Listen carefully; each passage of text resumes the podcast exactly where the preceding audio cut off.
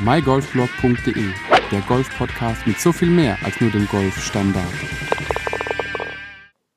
Hallo und herzlich willkommen zu dieser neuen Ausgabe des mygolfblog.de Golf Podcasts. In den letzten Episoden habe ich immer wieder mal darauf hingewiesen, dass ich schon sehr viele verschiedene Gäste aus dem Golfbusiness im Podcast hatte und so ein paar Bereiche fehlen mir noch. Wir hatten einen Europameister im Long Driven, wir hatten Crossgolfer, wir haben Shopbetreiber da, wir haben Produkterfinder da, aber so eine, zwei Aspekte beziehungsweise auch Jobs im Golfbusiness haben wir noch gar nicht wirklich angeschaut.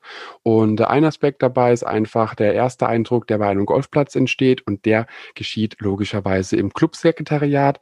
Und deswegen freue ich mich sehr, dass Patricia Biskup heute vom Golfpark Kurpfalz dabei ist. Sie ist Golfsekretärin seit einigen Jahren bei uns im Golfpark Kurpfalz und wir werden uns heute aber ein bisschen drüber unterhalten, was man so als Golfsekretärin alles im Golfclub erlebt ähm, und wie das alles so abläuft. Patricia, vielen, vielen Dank, dass du heute da bist. Vielleicht stellst du dich einfach mal ganz kurz vor, wer du bist, wie lange du auch den Job schon machst und vielleicht noch so ein, zwei Anekdoten, die dir so spontan einfallen. Hallo, ähm, schön, dass ich dabei sein darf. Ähm, ja, also ich bin jetzt seit zehn Jahren im Golfpark Kurpfalz ähm, beschäftigt und ähm, eine kleine Anekdote. Wir sind 2005 in Limburger Hof gezogen und als ich den Golfplatz gesehen habe vom Weiten, dachte ich nur, Mensch, das muss doch schön sein, dort arbeiten zu dürfen. Und fünf Jahre später war das dann soweit. Ja, so kam ich zum Job. Sehr schön. Ähm, das heißt, dass du quasi seit zehn Jahren, hast du gesagt, dabei bist, auch schon immer als Golfsekretärin, also schon immer quasi die Front äh, gebildet hast beim Golfclub oder hattest du dann am Anfang eine andere Position inne? Ähm, ich war dann erst als Sekretärin in Teilzeit, äh, beziehungsweise erstmal als Minijob und dann als Teilzeit und ähm, dann durfte ich die Ausbildung zur Golfsekretärin absolvieren und habe dann ähm, eine Vollzeitstelle bekommen. Dadurch, dass wir ähm, den Golfplatz in Oftersheim auch übernommen haben, hat sich das dann so ergeben, dass ich dann eine Vollzeitstelle hatte. Mhm, perfekt. Ähm, was mir da immer wieder einfällt, ist eben ja wirklich, dass die, die Damen und Herren, die im Golfsekretariat sitzen, ja auch wirklich das normalerweise das erste Gesicht auch für Greenfee-Golfer darstellen, aber auch genauso gut für die Mitglieder. Und natürlich ist es nicht nur den ganzen Tag am Rechner sitzen, warten, bis jemand die Tür aufmacht und Hallo sagt. Was sind denn so die Hauptaufgaben, die man eben im Golfsekretariat äh, so zu tun hat, außer Gästebegrüßung? Ähm, es geht noch die Mitgliederverwaltung, Turnierplanung, ähm, Buchhaltung. Also der äh, Beruf ist sehr vielseitig. Also es ist so, wie du sagst, nicht nur, dass wir vorne am Counter sitzen und warten, dass das Telefon klingelt oder ein Golfer ähm, uns besucht, sondern da ist sehr, sehr viel Arbeit dahinter.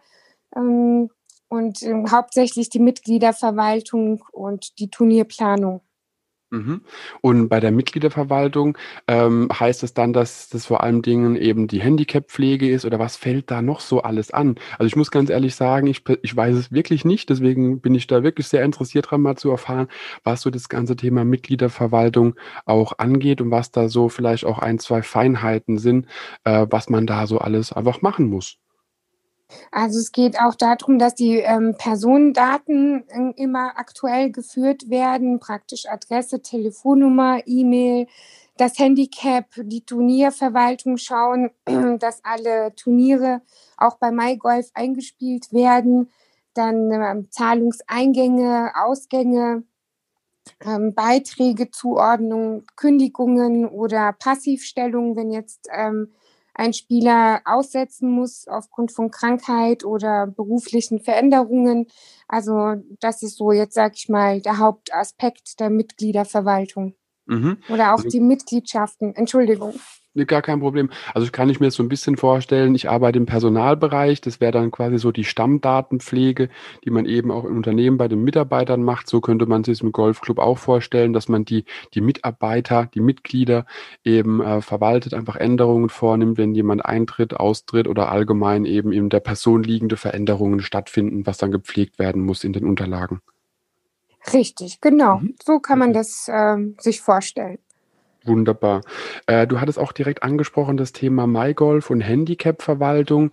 Und da fällt mir immer wieder auf, oder erst, sagen wir mal, seit einem Jahr ungefähr immer wieder mal auf, dass es dann, es gibt das DGV-Portal, es gibt jetzt bei uns, ist es ja PC Caddy, es gäbe auch noch Albatros, das System, dann gibt es MyGolf und mit Sicherheit noch viele, viele weitere Systeme. Jetzt ist so die Frage, äh, müsst ihr das alles einzeln bespielen oder gibt es da dann Schnittstellen, dass man sagt, okay, wir hauen es jetzt in das System rein und der verteilt es weiter? Oder ist es dann echt, wie ich mir es leider Gottes äh, vorstelle, äh, händisch überall alles einzeln eintragen? Ähm, glücklicherweise sind die ganzen Systeme miteinander durch das sogenannte Intranet verknüpft und da gibt es eine Ein- und Ausgabenliste. Man muss ähm, praktisch immer ähm, ein Update durchführen, damit äh, die Turniere rausgehen, also Ergebnismitteilungen. Wenn jetzt Golfer bei uns ein Turnier gespielt haben, die bei uns kein Mitglied sind oder ähm, wenn jemand woanders ein Turnier gespielt hat, dann holen wir uns die Turnierergebnisse rein. Also da haben wir unseren sogenannten Intranet-Knopf, der dann glücklicherweise alles selbst zusammen sammelt und ähm, ein- und ausgibt. Also ist es dann doch schon so ein bisschen automatisierter, wie ich das jetzt tatsächlich gedacht hätte. Sehr gut, sehr gut. Glücklicherweise.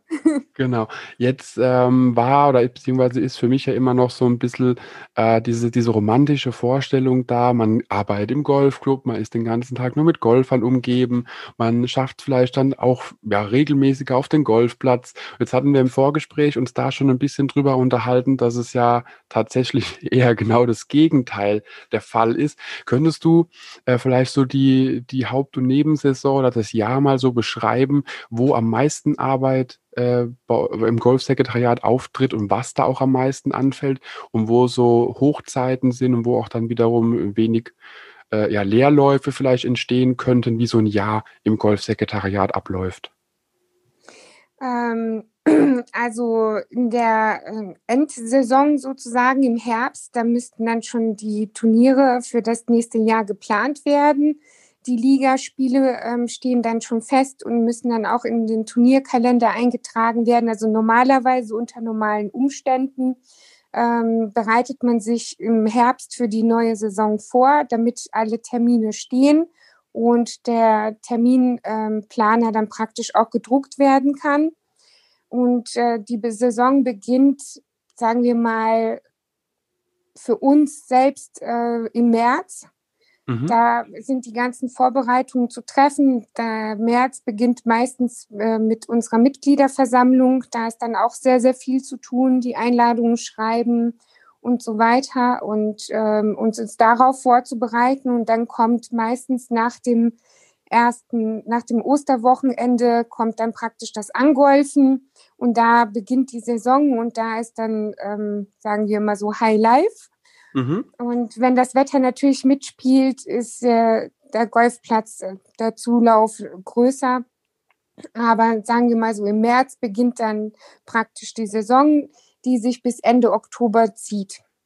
Und da haben wir dann im Normalfall unsere Turniere und ähm, das normale Tagesgeschehen und die ganzen normalen Abläufe, die wir auch im Winter haben, ähm, das ist dann in der geballten Ladung zusammen. Also das heißt dann auch, dass äh, quasi die Aufgaben dann logischerweise in der Hochsaison, äh, ja, Spätfrühling, Sommer und Frühherbst vor allen Dingen sehr, sehr geballt auf einen zukommt mit allem drum und dran und dass dann der Winter und die, die Peripherie vom Winter so ein bisschen wenigstens ruhiger ist, aber das Tagesgeschäft bleibt ja trotzdem immer noch ja gleich, die, die immer anfallenden Aufgaben. Genau. Ähm, einen Augenblick bitte. So, ähm, das sind dann praktisch die, die normalen anfallenden Aufgaben. Und das, was wir ähm, in ruhiger Hand machen können und ähm, aussortieren. Ähm, wir müssen auch die Buchhaltung, äh, alles einfach ähm, aussortieren und schauen, alles auf den neuesten Stand bringen, uns vorbereiten. Das machen wir dann praktisch im Winter. Mhm. Und du hattest jetzt auch schon das Thema Turniere und Turnierkalender angesprochen. Das äh, heißt, der Golfclub entscheidet vom Prinzip eigenständig, wann er welche Turniere veranstalten will und wie er sie veranstalten will. Oder gibt es da eben auch von der DGL Vorgaben, wann, wo, was äh, ja, stattfinden muss, dass so geblockte Wochenenden gibt, auch was die Clubmeisterschaften angeht. Die haben ja auch bei vielen Clubs ein recht fixes äh, Datum weniger, aber recht fixen Termin. Gibt es da auch gewisse Vorgaben oder seid ihr dann da recht frei in der Gestaltung? Ähm, also relativ, wir sind relativ frei. Unsere Ligaspiele, die werden praktisch vom Landesgolfverband oder vom ähm, DGV vorgegeben. Da gibt es dann Termine, wann die einzelnen Mannschaften spielen. Das sind, die sind dann fest, die werden dann festgelegt. Und ähm, wir bauen dann praktisch alles so drumherum. Unsere Spielgemeinschaften ähm, haben praktisch ihr Angolfen, wie ich vorhin sagte, nach dem Osterwochenende. Mhm. Und, ähm, das, äh, und jede Woche ihre Turniere. Die, sind, die stehen dann auch fest und alles andere können wir dann dementsprechend ähm, drumherum planen. Die Clubmeisterschaften sind meistens am Ende des August und das ist eigentlich immer das letzte Wochenende im August. Mhm. Da ist der Termin und ja. Also das ist so quasi recht fix, dass man schon mal weiß, alles klar, der Verband gibt einiges vor, Liga gibt einiges vor, Clubmeisterschaften. Und ich glaube auch, aber da bin ich mir nicht ganz sicher, da kannst du uns sicherlich auch noch eine Antwort zu geben. Äh, Man's Day und quasi äh, äh Girls Day oder Ladies Day, das ist doch eigentlich immer fixe Tage. Also Men's Day ist Mittwoch und dann äh, Ladies Day, tatsächlich weiß ich gar nicht, wann es ist, aber das ist ja recht fix in jedem Club oder macht das auch jeder Club unterschiedlich? Also bei uns ist es, ähm, der Seniors Day findet dienstags statt, der Men's Day mittwochs und der Ladies Day ähm, immer am Donnerstag. Mhm. Bei anderen Clubs sind es andere Tage. Ähm, also bei uns ist das schon eh und je. Also seit, seit ich da bin, ist es immer dienstags, mittwochs und donnerstags. Und dann am Wochenende. Mhm. Dann quasi am, Wo am, Wochenende noch andere Turniere, montags dann noch Afterwork-Turniere. Äh, ja, und dann, ja, auf Freitag gibt es ja, glaube ich, aber auch noch bei uns äh, Turniere äh, auf der Rehhütte, auf dem neuen Lochplatz. Ich glaube, da gab es nicht so Afternoon Golf auch nochmal. Ja, die hießen ähm, Friday Open. Das genau. äh, war dann einmal Neunloch und, ähm, und das andere, den anderen Freitag, das waren dann zweimal Neunloch auf der Rehhütte. Mhm. Für alle, die jetzt nicht äh, mit dem Begriff Rehhütte groß was anfangen können, also der Golfpark Kurpfalz besteht aus 27 äh, Löchern, ein 18-Loch-Platz, der äh, aber 18 Löcher hat, keine zwei Neuner-Schleifen, sondern 18 Loch. Und äh, um eben dem noch ein bisschen Herr zu werden, wenn jemand nur Neunloch spielen möchte, gibt es die Rehhütte. Und die Rehhütte ist der Neunlochplatz, der aber kein Kurzplatz ist, möchte ich direkt dazu sagen. Es gibt noch einen eigenen kleinen Pitch and Put äh, Vierlochplatz beim Golfpark Kurpfalz. Die Rehhütte ist ein eigenständiger, vollwertiger Neunloch-Golfplatz. Und da werden eben auch Turniere abgehalten. Also ich habe dort selbst schon äh, diverse Turniere gespielt. Mercedes ähm, Afterwork Cup zum Beispiel immer wieder gerne montags. Was ich aber gemerkt habe, nach der Arbeit direkt quasi von den äh, Büroschuhen in die Golfschuhe springen und zum T1-Rennen war noch nie von Erfolg gekrönt. Daher muss man da auch ein bisschen aufpassen. Ähm, aber genau, wir hatten es äh, über die Turniere, genau, und quasi ist ja jeden Tag, wenn man so will, in der Hochsaison irgendwie irgendein Turnier. Ob man jetzt mitspielen kann oder, oder nicht, ist dann die Frage. Aber man hat ja fast keinen turnierfreien Tag, wenn man so will, oder? Ja, wenn die Spielgemeinschaften zum Beispiel außerhalb spielen oder ähm, also manchmal der, der Men's, der hat einen sogenannten Tree Cup. Jetzt ist es so, dass ähm, dann spielen sie mal in, in Heddesheim, dann mal in Oftersheim und mal im Pfälzerwald. Das ist jetzt das neue System. Also da gibt's dann auch schon ähm, turnierfreie Tage, sag ich mal. Mhm. Und wir versuchen ja auch, dass das ausgeglichen ist, dass äh, praktisch auch die Wochenenden turnierfrei sind, ähm, sodass freies Spiel gewährleistet werden kann. Und es ist nicht immer möglich, aber wir versuchen diese Balance zu finden und ähm, zu halten, dass alles ausgeglichen ist. Mhm. Und du hattest jetzt schon ein, ein, wichtiges Thema angesprochen, was eben auch für den, den kleinen Verbund die Gutperle Golf Courses eben angeht. Der, der, die Gutperle Golf Courses bestehen ja aus vier Golfclubs. Eben wie du gesagt hast, schon ähm, Golfclub Rheintal in Oftersheim, ähm, Golfclub Gut Neutzenhof in, in Heddesheim, Golfpark Kurpfalz und jetzt seit, glaub, seit 2020 oder seit 2019, bin mir nicht mehr sicher, noch den äh, Golfplatz Pfälzerwald und so hat man eben auch mit der, dieses Glück, mit einer Mitgliedschaft einfach vier Plätze äh, spielen zu dürfen, was eben auch nicht jeder kann und darf. Und ähm, der Herr Gutperle hat es ja vor Jahren angefangen aufzubauen, so ein System. Jetzt äh, mal so direkt gefragt, weiß man, ob es noch weitere Expansionspläne gibt? Das kann ich leider nicht sagen. Das ähm, weiß ich nicht. Lassen wir uns überraschen, wer weiß, was die Zukunft so bringt. Okay, man kann ja mal fragen, kostet ja nichts, genau. genau. Ähm, was jetzt so die Arbeit angeht, ich hatte es vorhin ganz kurz angesprochen, so der, der typische Golfer, der dann einfach nett begrüßt wird im Sekretariat, ähm, ist ja so der erste, der erste Anlaufpunkt, dass man dort vorbeischaut. Gibt es da vielleicht so ein, zwei Anekdoten, positiv oder auch gerne negativ oder, oder auch erlustend, was dir mal aufgefallen ist oder was du selbst erlebt hast, was da alles so abgeht? Uff, Ah, da gibt's verschiedene Situationen. Also viel, ähm, es ist immer noch so, dass viele Golfer sehr aufgeregt sind vor den Turnieren. Mhm. Und äh, da ist es dann ganz wichtig, in unserer Position den Golfer äh, ein gutes Gefühl zu geben und zu beruhigen. Und ähm, ich hatte einen jungen Herrn mit seiner Mutter da. Das war ein, ein Mercedes After Benz Turnier und ähm, After Work Turnier. Und er hatte sein Entfernungsmesser nicht dabei und fand das ganz schrecklich. Und dann mhm. haben wir uns miteinander unterhalten und ich habe gesagt, du schaffst das doch ohne, du weißt das, du kannst die ähm, Entfernung gut abschätzen, schau auf die Pfosten und das wird schon laufen. Und nein, nein, nein. Und dann ist er mit seiner Mutter auf die Runde gegangen und ich äh, durfte dann bei der Siegerehrung verkünden, dass beide gewonnen haben auch ohne Entfernungsmesser. Und ähm, er grinste dann nur und sagte, ja, du hast ja recht, man muss sich nicht immer auf die Technik äh, verlassen, sondern auch auf sein ähm, geschultes Auge. Und ja, jetzt geht er da lockerer an die Sache und es hat sich da auch sehr, sehr gut runtergespielt in den Jahren.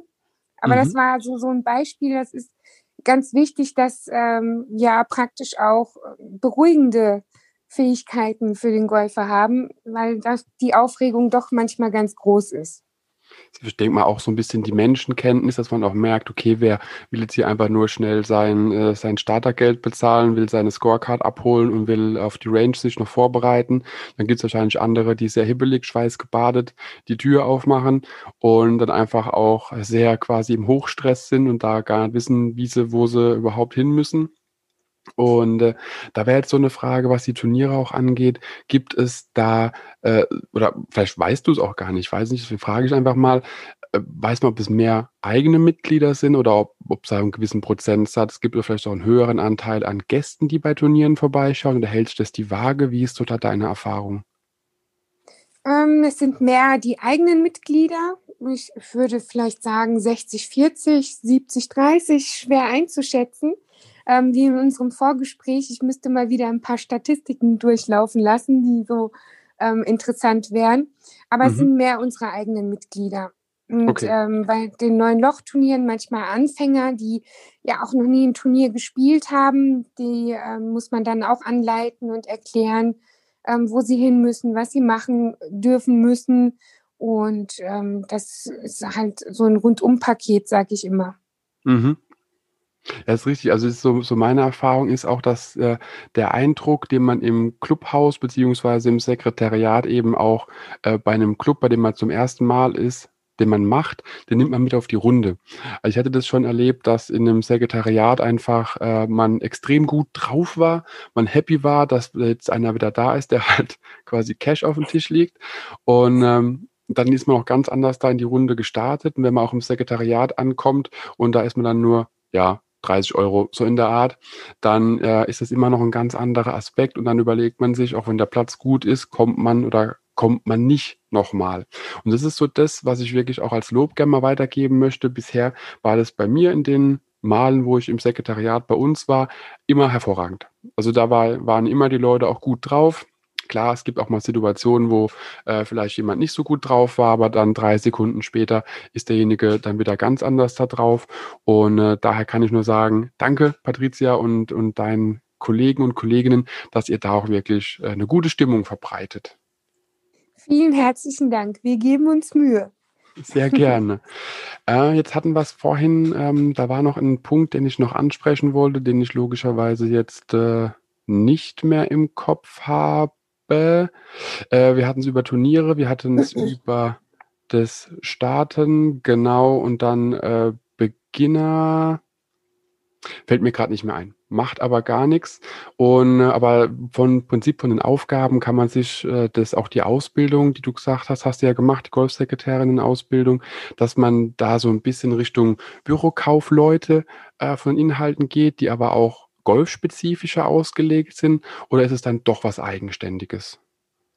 Ähm, man könnte es eigenständig nennen, weil wir müssen mit den Regeln ähm, auch vertraut sein und ähm, Marketing, das kommt auch noch dazu. Und wie vermarktet man einen Golfplatz, ähm, was, was könnte, was gibt es als Werbung, also das ist eine ganz tolle ähm, bunte Mischung, das ist das, was mir an dem Beruf so gut gefällt, dass ich nicht nur nur hinterm Schreibtisch sitze oder jetzt nicht nur im Front Office bin, sondern einfach dieses Gesamtpaket.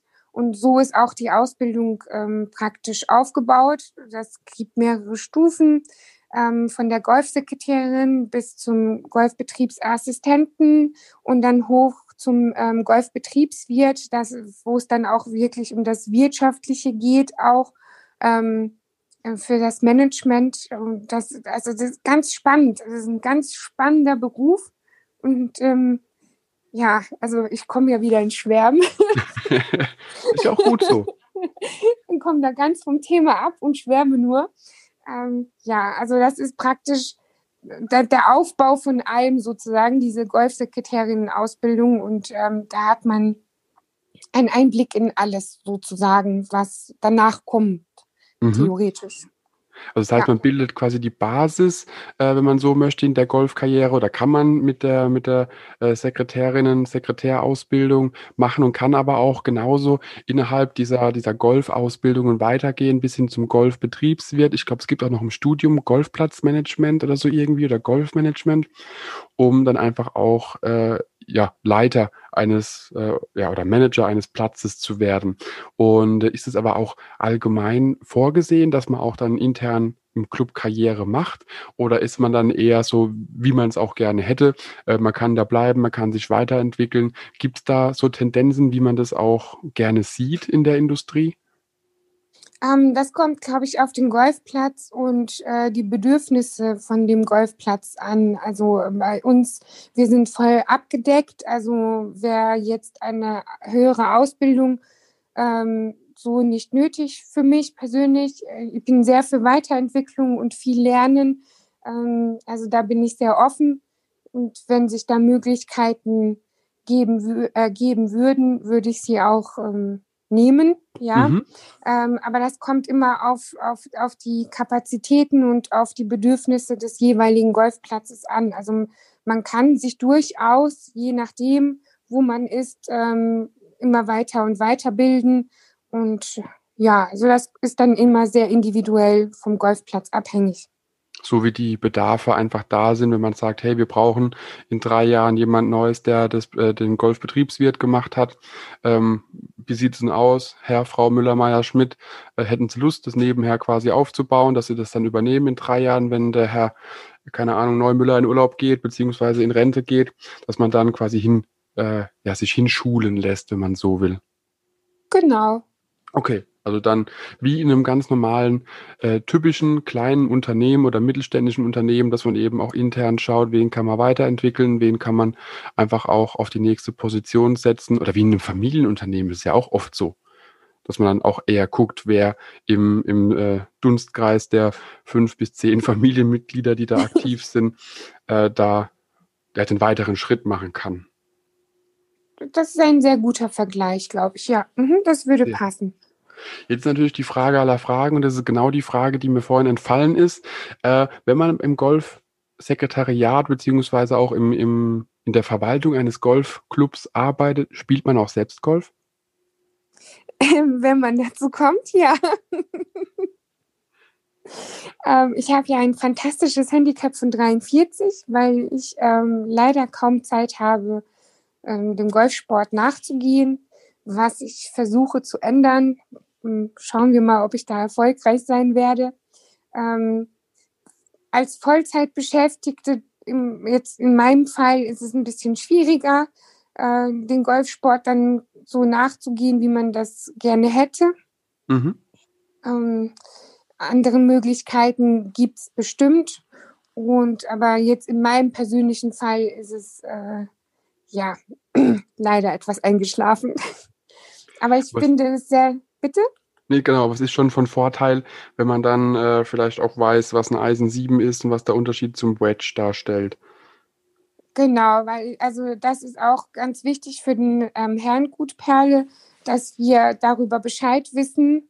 Und ähm, ich teile die Meinung auch, weil sonst kann ich nicht äh, verstehen, was in dem Kunden vor sich geht, der jetzt gerade vor mir steht und sagt, ähm, keine Ahnung, das Grün ist zu langsam, das Grün ist zu schnell oder ähm, mein Ball ist zu hart oder mein Ball ist zu weich oder wie auch immer. Ähm, das oder ich habe jetzt ein Doppelbogie gespielt, wenn ich damit nichts anfangen kann oder mich nicht hineinfühlen kann, weil ich das selbst noch nie erlebt habe, kann sich das doch schon ein bisschen als schwierig erweisen. Und daher finde ich das schon ganz wichtig, dass wir im Front Office oder äh, im Kundenkontakt, dass wir wissen, von was er redet und ähm, dass wir das auch nachfühlen können, weil so können wir dann auch auf den Kunden eingehen und ihn unterstützen oder wie auch immer. Und genau auch bei den Schlägern, ähm, wenn jetzt jemand kommt und ähm, muss sich schnell einen Schläger leihen oder kaufen, dass wir auch wissen, was er äh, wünscht oder braucht, ob das jetzt ein Graphit oder Stahlschaft ist, dass wir zumindest da auch die Unterschiede kennen. Mhm. Es ist ja meistens so, dass man dann schon äh, gewisse Vorteile hat, wenn man auch die Materie kennt, mit der man sich tagtäglich beschäftigt.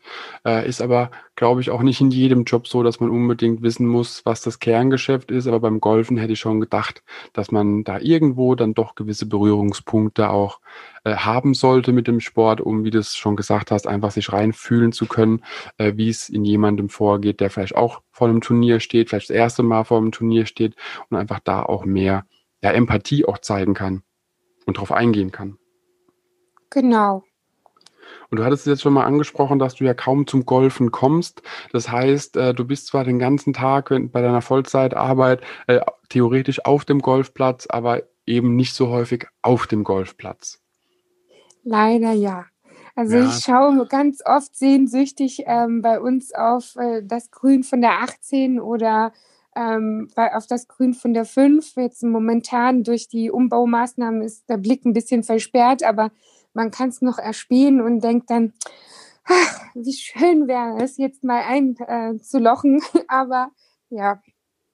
Ja, es ist dann halt der, der Preis irgendwie. Also das ist so diese, diese, wie ich am Anfang gesagt hatte, die romantische Vorstellung. Man ist ja den ganzen Tag nur mit Golf umgeben, aber schafft es dann halt nicht seine Sucht zu frönen, ähm, wo man das vielleicht gerne häufiger machen würde. Aber man ist ja auf dem Golfplatz als Angestellter irgendwo immer der Angestellte und wird wahrscheinlich auch äh, an allen Ecken und Kanten, wenn man mal auf der Runde sein sollte, angehauen mit, ah, das ist hier, das ist da, das ist Zelt, das ist jenes. Ist es auch tatsächlich so? Ähm, ja. so.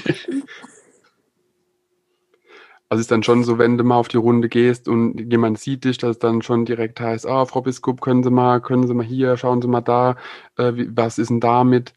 Äh, oder hält sich das dann noch direkt auf der Runde in Grenzen?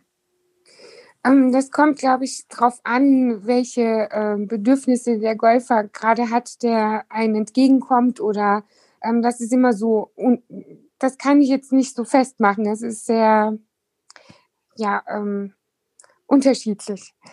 Es ist, wenn man, wenn man selten auf dem Golfplatz, also draußen zum mhm. Spielen gesehen wird, ist das natürlich dann auch eine Freude, wenn man dann die äh, Sekretärinnen aus dem, aus dem Counter sieht und dann möchte man da sicher auch ein, ein Gespräch führen Oder man findet gerade einen Schläger und äh, dann denkt man, ah, dann ist das der einfachste Weg und äh, dann geben wir den mal der Frau Biskup mit und da ist er sicher und wird abgegeben sozusagen. Also das ist, sage ich, unterschiedlich, je nachdem, welche Situation gerade und ähm, wie viel Betrieb draußen ist. Mhm. Das war so meine Vorstellung. Ich hatte mal äh, fast bei einem Golfclub angefangen, dort auch im Sekretariat und hätte dort mich ums, ums Marketing und Social Media kümmern können. Und da war auch so mein Gedanke, ja klar, bist du dann ganz normal deine 40 Stunden beschäftigt und im Sommer beziehungsweise im Frühling und Herbst, wenn es vom Wetter her noch hält und von der Helligkeit noch funktioniert, nach dem äh, quasi 8-9 Stunden Tag kann man ja noch problemlos 9 Löcher oder 18 Löcher spielen oder geht einfach auf Übungsgrün äh, oder auf die Übungsanlage Anlage und trainiert da noch ein bisschen. Aber ich glaube, das ist wahrscheinlich auch dann eher eine, eine theoretische Vorstellung und in der Praxis ist man dann wahrscheinlich auch dann froh, wenn man mal Feierabend hat. Oder irre ich mich da? Ja, an manchen Tagen ist man halt froh, wenn man Feierabend hat. Das, ähm, wenn viel los war oder ähm, das kann dann gut möglich sein, weil man ist immer Ansprechpartner, auch in der Freizeit. Also ähm, man ist immer präsent praktisch, man ist immer der Ansprechpartner, weil, weil wir sind der Ansprechpartner, wir sind äh, das Gesicht, der Eingang ähm, und äh, das ist auch dann vollkommen nachvollziehbar, dass man da nicht ähm, die Abgrenzung hat, sozusagen. Mhm. Und man muss auch dazu sagen, die Arbeitszeiten sind logischerweise auch andere Arbeitszeiten, wie man die in einem, äh, ja, in einem Industrieunternehmen hat ist eben nicht 9 to 5, sondern ihr habt ja dann ja auch im Sommer äh, früher auf, dafür auch länger auf, im Winter dafür später auf und auch äh, früher zu. Aber trotzdem ist es ja in der Hochsaison äh, das ja, Sekretariat auch definitiv nach vier noch besetzt und auch teilweise weit nach vier noch besetzt, um einfach da alle Anfragen auch, auch äh, irgendwie entgegenzukommen. Das stimmt. Wir sind ja auch am Wochenende und an Feiertagen ähm, da. Jetzt zu Weihnachten dieses Jahr haben wir geschlossen, ähm, vom 24. bis zum 26. und am 31. am 1. Ähm, 1. Aber ansonsten sind wir praktisch ähm, fast äh, 365 Tage im Jahr für den Kunden da. Und das sind äh, in der Tat ganz andere Arbeitszeiten. Montags zum Beispiel mit dem After-Work-Turnier, da sind wir ja auch meistens bis ähm, 21 Uhr im Haus auch wenn die Kasse schon geschlossen ist, aber die Turnierabwicklung und ähm, Auswertung plus Siegerehrung im Normalfall muss ja auch gemacht werden oder darf gemacht werden. Und dann, ähm, das sind wirklich ganz andere, das ist ein ganz anderer Rhythmus. Wir arbeiten da, wo andere Spaß haben, sozusagen. Genau, ja. Und ähm, ja, das kann man, so wie du sagtest, nicht mit einem ganz normalen, in Anführungsstrichen, ähm, normalen Job vergleichen, sozusagen von den Öffnungszeiten her. Es ist halt dann wie allgemein im Tourismusbereich, wenn ich jetzt da mal ansiedeln darf, dann, wenn andere eben Feierabend haben, fängt dann bei solchen äh, Einrichtungen, wo eben auch Golfclubs dazu zählen, die Arbeit erst an. Genau, und deswegen ist ja auch wahrscheinlich am Wochenende, was das, äh, die, die, ähm, die Frequentierung des äh, Sekretariats auch angeht, am Wochenende wahrscheinlich weit höher wie jetzt an einem Dienstagvormittag. Da ist der Sonntag und der Samstag wahrscheinlich äh, weit, weit drüber, was dann die Leute angeht, die reinspazieren. Das ist unterschiedlich. Echt? Also, also ja, man, ähm, unsere es ist ganz, ganz unterschiedlich. Also zum Beispiel auch äh, das Telefonaufkommen ist montags und dienstags ganz extrem. Ähm, äh, und am Wochenende sonntags dann eher weniger. Mhm. Also, also, man kann das gar nicht so wirklich festmachen. Also wenn wunderschönes Wetter ist oder die perfekten Wetterbedingungen herrschen, dann kann es auch sein, dass am Dienstag äh, morgen um 9 Uhr der Counter voll ist bis nach draußen. Also das, das ist ganz, ganz schwer abzuschätzen. Das hätte ich jetzt ähm, tatsächlich gar nicht gedacht. Ja, es gibt sogar Wochenenden, wo es ruhiger ist ähm, als unter der Woche. Also es ist total, ich sag, der, ich fange wieder an zu schwärmen, der Job ist so ähm, vielseitig und interessant und ähm, abwechslungsreich und unberechenbar sozusagen, in Anführungsstrichen. Mhm. Ähm, das ist total, man kann das nicht wirklich festmachen. Also jeder Tag ist einfach in dem Job neu, anders und nicht zu vergleichen mit dem, was am Tag davor und an dem Tag davor einfach passiert ist. Kann, kann sein, ja. Also man kann das wirklich ganz schwer ähm, abschätzen. Mhm. Jetzt hattest du es vorhin schon angesprochen, dass ihr ja quasi fast 365 Tage im Jahr das Sekretariat besetzt habt. Da war so im Hinterkopf von mir noch die eine Frage, wie viele Leute braucht man denn, um genau diesen Service aufrechtzuerhalten? Wie viele, wie viele Sekretärinnen und Sekretären gibt es denn äh, quasi auch im Golfpark Kurpfalz, die dann diese Arbeit auch einfach stemmen?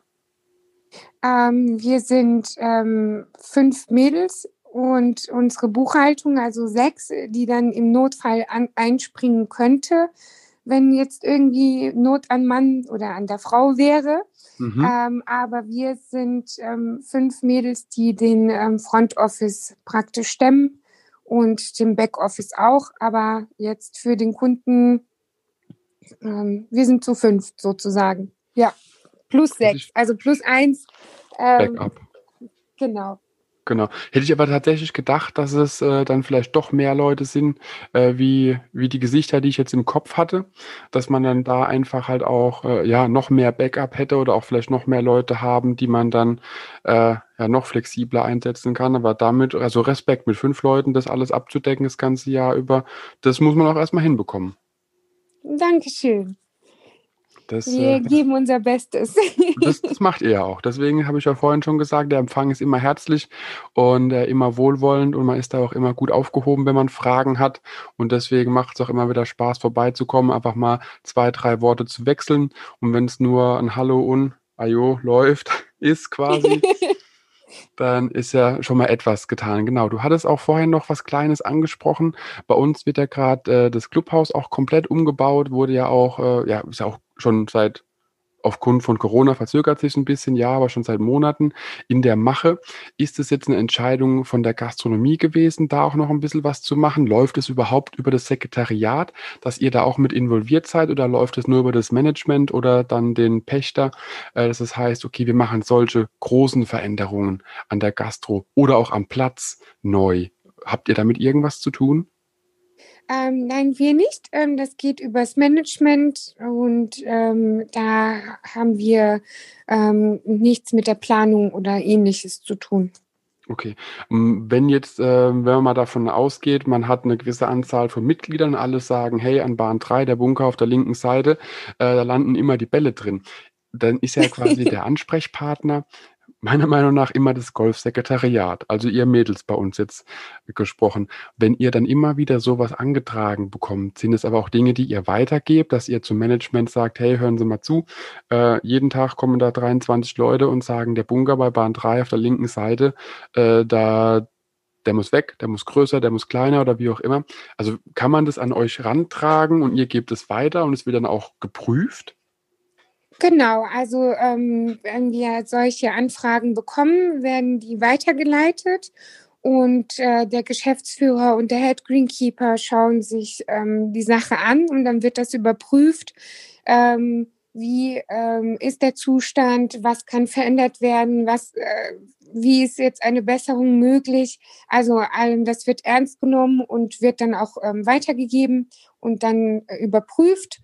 Und wenn alles dann gut läuft, wird das dann auch praktisch geändert. Also das ist aber auch immer von sehr, sehr vielen Faktoren abhängig, ähm, die beachtet werden müssen und ähm, von, vom Platzrating, von, von, von Gegebenheiten, Örtlichkeiten, Substanz. Also äh, man muss immer auf alles achten und wenn da äh, grünes Licht ist, dann ähm, können wir auch schauen und, und das auch umsetzen.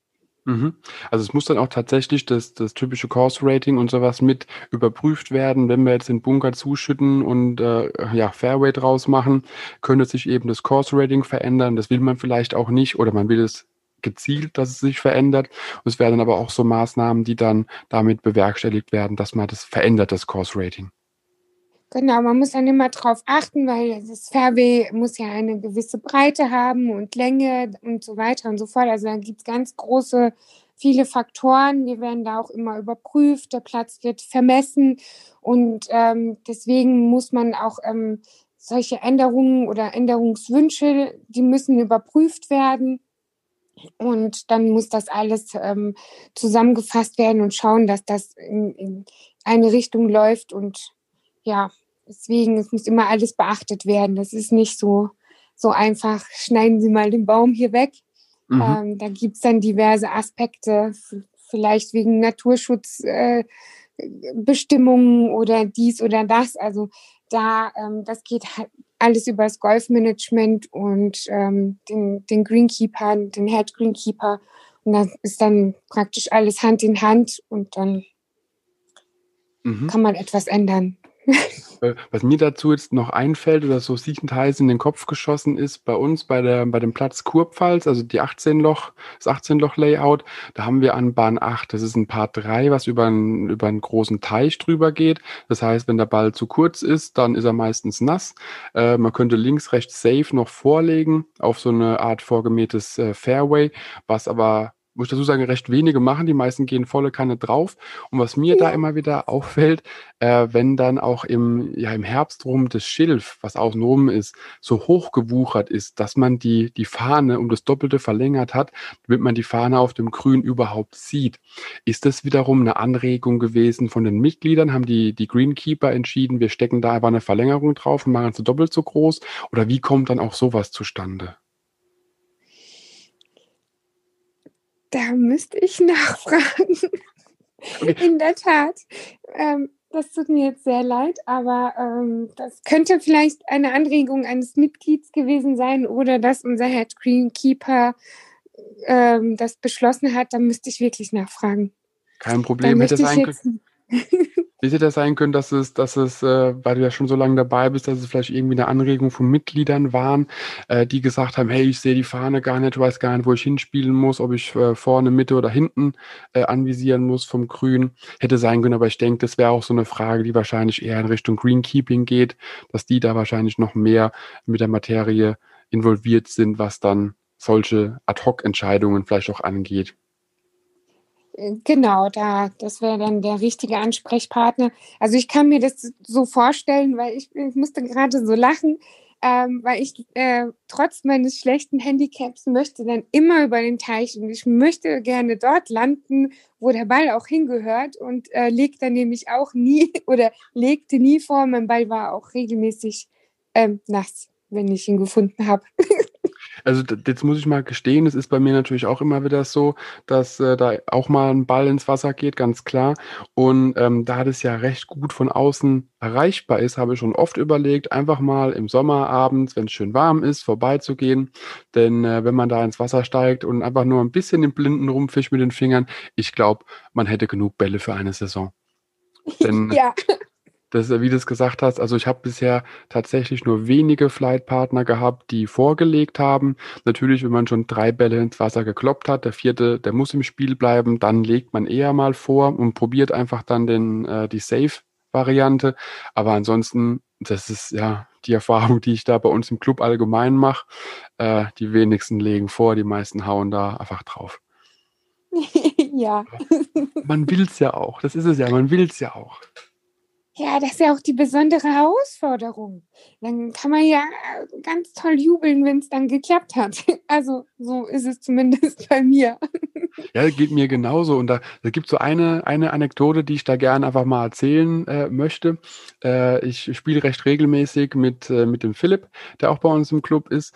Und äh, wir beide spielen auch recht schnell, sind also problemlos in drei Stunden bei den 18 Loch durch, wenn wir zu zweit sind. Teilweise könnten wir es wahrscheinlich sogar noch schneller schaffen, äh, je nachdem, wie voll der Platz ist. Und da haben wir auch einen Vierer-Flight vor uns aufgeholt bei der 8 und die haben gesagt, hey Jungs, spielt einfach durch, komm, äh, wir schlagen ab, ihr schlagt ab, ihr geht schneller vor und wir äh, laufen hinterher.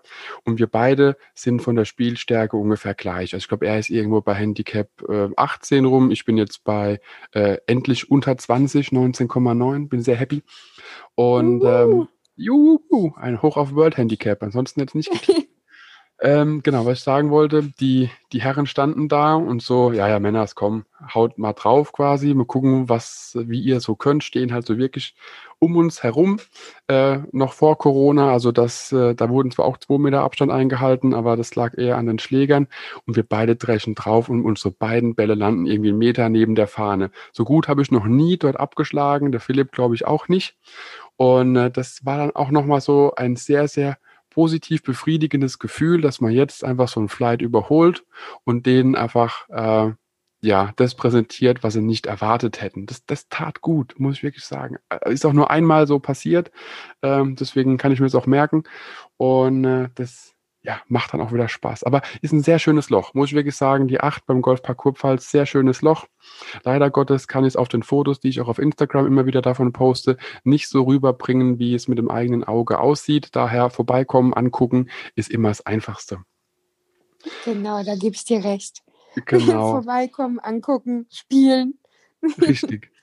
Und ähm, da fällt mir auch dann wieder was anderes ein. Es kann aber sein, dass das dann auch wiederum eher in die Richtung äh, Management oder Greenkeeping geht, wie das entschieden wurde und warum es entschieden wurde. Das Layout des Platzes wurde ja verändert. Hat man mir immer wieder gesagt, dass vor ein paar Jahren die Bahnen nicht die Bahnen so waren, wie sie jetzt gesteckt sind, sondern dass es dann auch zwei, theoretisch zwei Neuner Loops gab und nicht quasi 18 Loch am Stück. Und äh, die aktuelle neun das Grün der aktuellen neun ist ja mit der weitest entfernteste Platz oder mit der weitest entfernte äh, Grün überhaupt auf der Anlage vom Clubhaus. Hattest du das auch aktiv mitbekommen, warum das Layout geändert wurde und was dafür die Gründe waren? Ähm, das war, ähm, bevor ich ähm, im Golfpark Kurpfalz angefangen habe, wurde das Layout geändert. Ähm, aufgrund, ähm, mir wurde damals gesagt, aufgrund unserer neuen Lochanlage Rehhütte, weil damit wir einen 18-Loch-Meisterschaftsplatz haben und unsere Rehhütte, also so wurde mir das damals darge ähm, dargelegt. Okay, dass es dann quasi ein 18-Loch-Layout gibt, was dann fertig ist. Und genau. wurde, wurde die Rehhütte dann anschließend erst gebaut oder war das dann gleichzeitig beide Plätze da? Weißt du das? Oh, die, das war mir, Moment, lass mich mal überlegen. Ich möchte nichts Falsches sagen und dann gesteinigt werden. Also, ähm, also erstmal gab es die 18-Loch-Anlage und ähm, dann kam die 9-Loch-Anlage hinterher. Mhm. Und ähm, und dann wurde das Layout, damit die Wege kürzer wären. Also aufgrund der Rehhütte hat man sich dazu entschieden. Also da müsste ich auch nachfragen, bevor ich jetzt irgendwie etwas Falsches sage. Ähm, müsste ich da nachfragen, damit wir dann auf der sicheren Seite sind. Dann müssten wir vielleicht einen Nachtrag machen können wir machen, gar kein Problem. Ja, aber das war so das, was mir immer wieder von den äh, sehr langjährigen Mitgliedern auch so angetragen wurde. Früher war das Layout ein bisschen anders und dass man dafür aber irgendwie 800 Meter mehr laufen musste oder so. Ähm, dazu muss man sagen, die, die Löcher äh, 8 bis 9 oder beziehungsweise von der 8 auf die 9 muss man einen recht weiten Weg gehen und von der 16 auf die 17 muss man auch einen recht weiten Weg gehen, um einfach die, die Anschlusslöcher zu erreichen. Und diese beiden langen Wege hätte man anscheinend dann doppelt gehen müssen. Also ich kenne das alte Layout, wie es früher gesteckt war, äh, nicht wirklich oder die, die Lochnummerierung, immer nur, es war anders und irgendwie das war da, das war da. Aber ich habe mir das tatsächlich noch nie auf dem Plan angeguckt, wie es aussah. Äh, ja, vorher. Aber ich glaube, der Platz ist eh lang genug, dass viele Leute auch äh, eh ja, froh sind, dass sie nicht noch ja, viele weitere hundert Meter mehr laufen müssen, um einfach da auch ein bisschen Kraft zu sparen. Genau, und so hat man praktisch die Unterführung von der 8 ähm, zur 9. Ähm, geht man den Weg der Unterführung und um die Kurve und auf dem Rückweg geht man dann nochmal die Unterführung, aber es ist dann kürzer, als es ähm, vorher war. Und mhm. ähm, er ist schon in der Tat sehr lang. Wir haben einen flachen Platz, aber ähm, viel, viel Gehmeter sozusagen. Genau. Das, was dann an der Höhe fehlt, wird mit Länge weggemacht quasi. Genau. aber so viele, dann so viele Berge kann man eben äh, kurz vor dem Rhein nicht erwarten, da die Rheinebene ist halt eher flach geprägt. Genau, wir sind sowieso, äh, wir liegen in so einem, ich sage immer, ganz speziellen Fleckchen Erde. Denn in Mannheim ist zum Beispiel ähm, Land unter und es regnet und bei uns ist strahlender Sonnenschein oder umgekehrt. Also das ist dann auch immer so faszinierend. Irgendwie sind wir da in so einem ganz speziellen, auf einer ganz spe speziellen ähm, Ebene. Insel der Glückseligkeit. Genau. Sprichst gerade was an, was mir auch gerade wieder einfällt. Ich weiß es, dass ich vor einiger, ach Gott, das ist auch wieder ein paar Jährchen her, bin ich mal mit einem äh, mit einem Kart gefahren und dann kam der Marshall angerast und hat gemeint gehabt, nee, nee, nee, du darfst da nicht mit dem Kart langfahren, das ist Naturschutzgebiet. Äh, und dann hat mich irgendwo, habe ich das mal mitbekommen, dass der komplette Golfpark Kurpfalz in einer Art Naturschutzgebiet steht und deswegen darf auch nur in den Bunkern Rheinsand äh, verwendet werden, anstatt diesen Muschelkalksand äh, oder den man aus, den, aus dem Fernsehen eben kennt, diesen schneeweißen, pudrigen Sand. Äh, ist da irgendwas dran oder habe ich das einfach nur irgendwie ganz seltsam aufgeschnappt? Ähm, nein, also in der Tat. Ähm, deswegen sagte ich vorhin ähm, aufgrund der Bunker, dass man da ge gewisse Bestimmungen mit dem Naturschutzgesetz äh, und mit den ganzen Bestimmungen ähm, einhalten muss. Ähm, dafür ist da die NABU ähm, zuständig. Und äh, da, äh, man muss immer das Gleichgewicht äh, von, von, von sag ich mal, künstlich angelegten Flächen ähm, zu der Natur halten. Und da gibt's dann gewisse ähm, Vorkehrungen und ähm, Vorschriften, die man einhalten muss. Und deswegen ist unser Sand leider nicht so schön pudrig weiß. Ähm, da müssen wir leider ein paar ähm, Konsequenzen, äh, ähm, äh, müssen wir ein paar Einschnitte machen und uns da durch an die NABU halten, an die Vorschriften, die uns gegeben werden. Mhm das Einfachste ist ja halt einfach nicht im Bunker spielen. Das sage ich immer. Ja, also. Und ich muss auch immer sagen, ich sage zu den Leuten, äh, die genauso wie ich links und rechts vom Fairway sich sehr gut auskennen, wenn man nur geradeaus aufs Fairway spielt und nie links und rechts im Gebüsch landet, zahlt man ja quasi weniger Golfplatz, wie man nutzt. Und wenn man links und rechts vom Golfplatz sich aufhält, zahlt oder hat man viel mehr Fläche und viel mehr Erfahrung auf dem Weg zum Grün. Und somit hat man ein besseres Preis-Leistungs-Verhältnis. Das ist so immer so meine schöne Ausrede, die ich mir auch selber gebe, dass ich ja, äh, auch wenn ich irgendwo gegen Greenfee spiele, einfach mehr vom Platz habe, wenn ich auch links und rechts vom Fairway mal die Flor äh, Flora und Fauna kennenlernen darf. Das ist perfekt. Das ist, das ist perfekt. Also, ja, man kann sich alles schön reden, ja. Ja, aber das ist ein, ein, ein wundervolles Schönreden. Ja, Wahnsinn. Und das, Gute ist halt auch, wenn man dann sich links und rechts in den, äh, in den Ecken, in den typischen Drive-Zonen dann auch aufhält, äh, man geht häufiger mit mehr Bällen aus so einem Gebüsch raus, wie man rein ist. Das stimmt.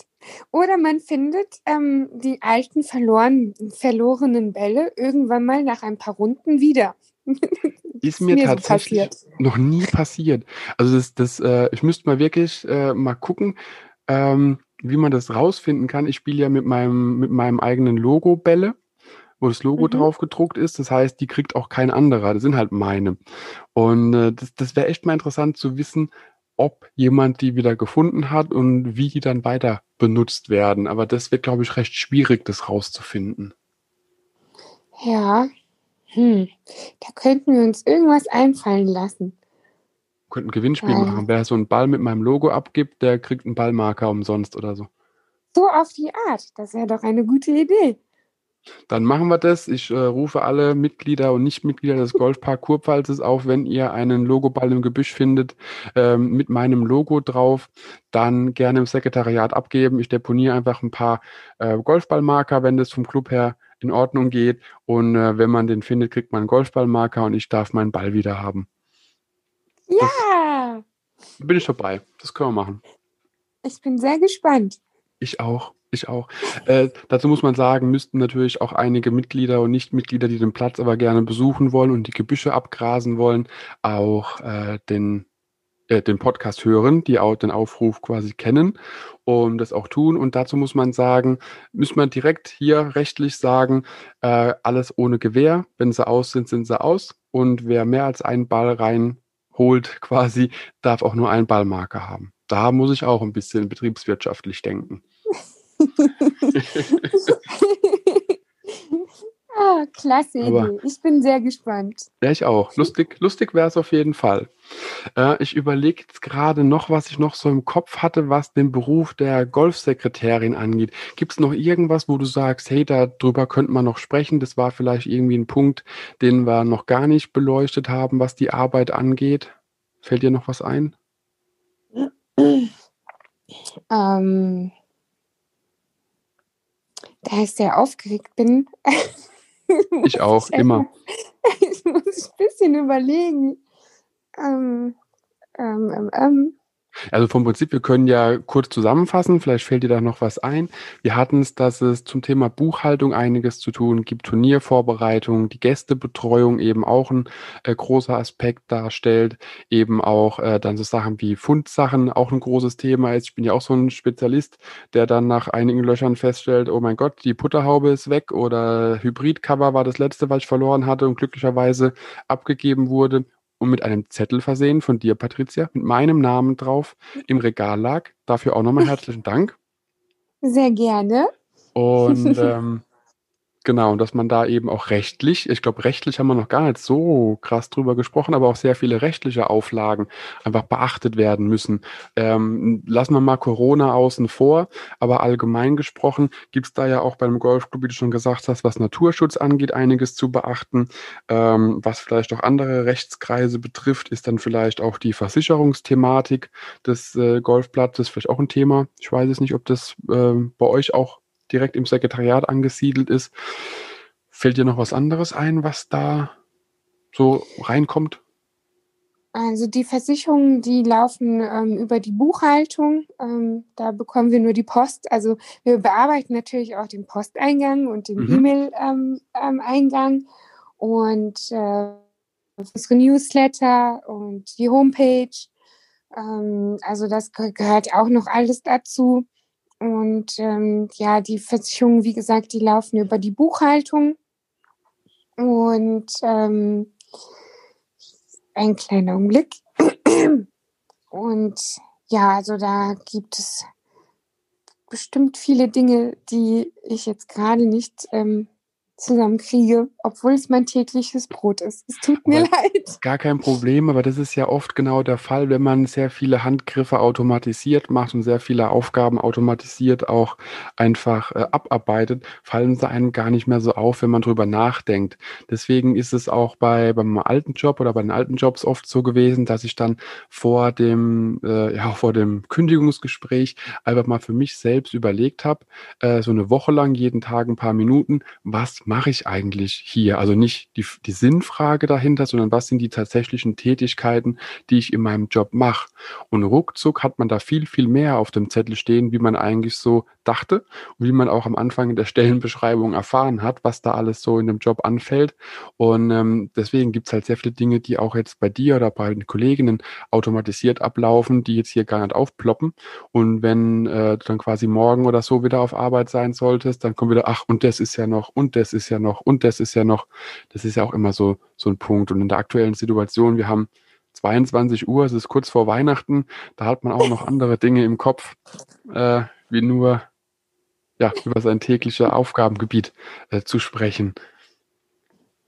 Es ist ja auch noch so, dass wir ja auch die ganz einfachen Sachen ähm, ähm, praktisch äh, wie Bürobedarf. Dann muss ja meine Kollegin muss immer checken, ist alles da, haben wir genug Kopierpapier.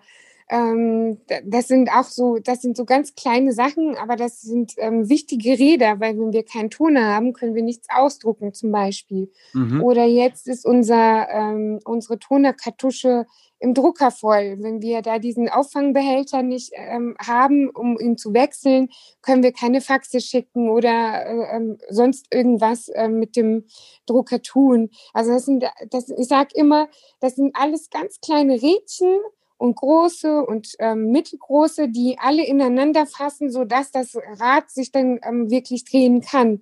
Und so wie du sagst, es fällt mir bestimmt später, sobald wir aufhören, werde ich sagen, ach Mensch, das habe ich nicht angesprochen. Oder zum Beispiel das Sponsoring. Wir brauchen ja auch für mhm. ähm, diverse Turniere ähm, Sponsoren. Ähm, dann werden praktisch die Werbeplakate aufgestellt. Das muss dann auch mit den Greenkeepern abgesprochen werden, dass an gewissen Turniertagen diese und diese Flaggen ähm, gehisst werden oder diese und diese Plakate aufgestellt werden. Oder die Werbung, dann müssen wir mit den Werbepartnern ähm, kommunizieren, ähm, mhm. Schilder ähm, zeigen oder ähm, herstellen lassen von Firmen. Es, also es ist wirklich bunt gemischt, von, von A bis Z ist da alles mit dabei. Und ähm, jetzt, während ich sprach, fielen mir auch ganz viele Dinge ein und jetzt habe ich den Faden verloren. Das ist wunderbar. Gar kein Problem. Mir geht es regelmäßig so äh, bei den Podcast-Folgen, dass ich da drei Punkte noch im Kopf habe, die mir dann spontan eingefallen sind. Und wenn ich dann wieder dran bin, was zu sagen, fällt mir gar nichts mehr ein. Und das ist ganz normal. Das Daily Business, das gehört dazu, macht nichts. Ähm, wir können ja beide einfach erzählen, das ist ja immer gut. Und da kann man auch dann einfach so gewisse Lücken überbrücken, dass man, bis man dann wieder irgendwie ein Thema hat. Aber ich denke, äh, wir hat schon einen guten oder wir haben schon einen guten Einblick auch bekommen, dass es eben mehr ist wie nur lächeln und Scorekarten austeilen, wenn man ins Sekretariat geht und Schwätzchen halten. Das ist eben noch viel, viel, viel mehr, was man als Golfsekretärin und Golfsekretär einfach tun muss.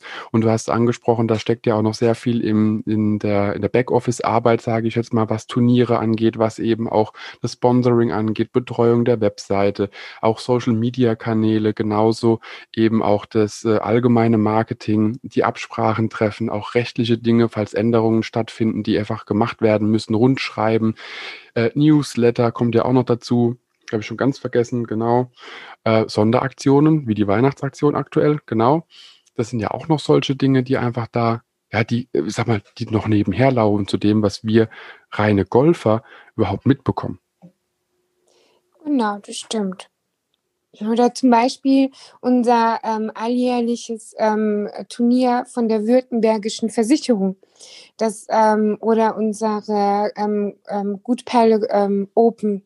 Mhm. Da muss man auch noch bedenken, die, die Platzverpflegung, die Rundenverpflegung. Da muss dann auch geplant werden, ähm, an welche Hütte kommt was. Ist da ein Stromanschluss? Wo bekommen wir den Strom her? dann da ist ja auch wochenlang ähm, vorher Planung, Durchführung, ähm, die, die Fahnen müssen umgesteckt werden, etc. pp. Also das ist, ähm, so wie du sagst, das ist so ein weites Feld und so viel Hintergrund und ähm, ja, und ähm, das, deswegen ist das schön, dass wir uns miteinander unterhalten, dass der Golfer einen kleinen Einblick bekommt und sieht, dass da noch viel, viel mehr ist und wir auch im Winter ganz schön viel zu tun haben. Ja, also das wird nie langweilig. Und äh, die ganz normalen, sag ich mal, Tätigkeiten, das, das tägliche Doing ist ja auch noch da. Und dann fällt eben immer wieder auch in die einzelnen Monate gewisse Aufgaben, die einfach dann auch noch da abgewickelt werden müssen. Und es ist eben nicht nur ja, Schwätzchen halten, Kaffee trinken und äh, ja, hinterm Tresen stehen. Aber Patricia, auch mit Blick auf die Uhr, äh, muss ich wirklich sagen, vielen, vielen Dank für den, für den wirklich intensiven Einblick, den du uns gegeben hast hier, was das Thema Golfsekretariat und die Arbeiten darin angeht.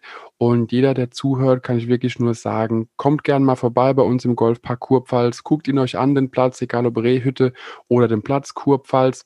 Es gibt auch noch eine riesengroße Golfanlage bzw. Trainingsanlage, die äh, im näheren Umkreis ja, oder auch im weiteren Umkreis seinesgleichen sucht, ein Golfodrom.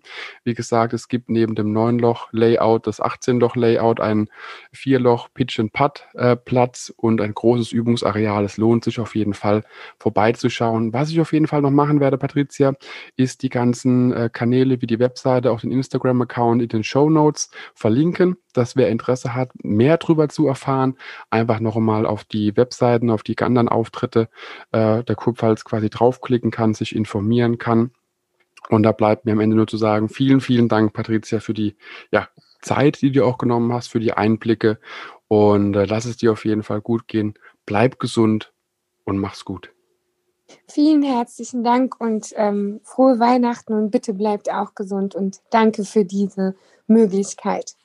Das wünsche ich dir auch. Dankeschön und dann bis zum nächsten Mal. Ciao, ciao. Tschüss.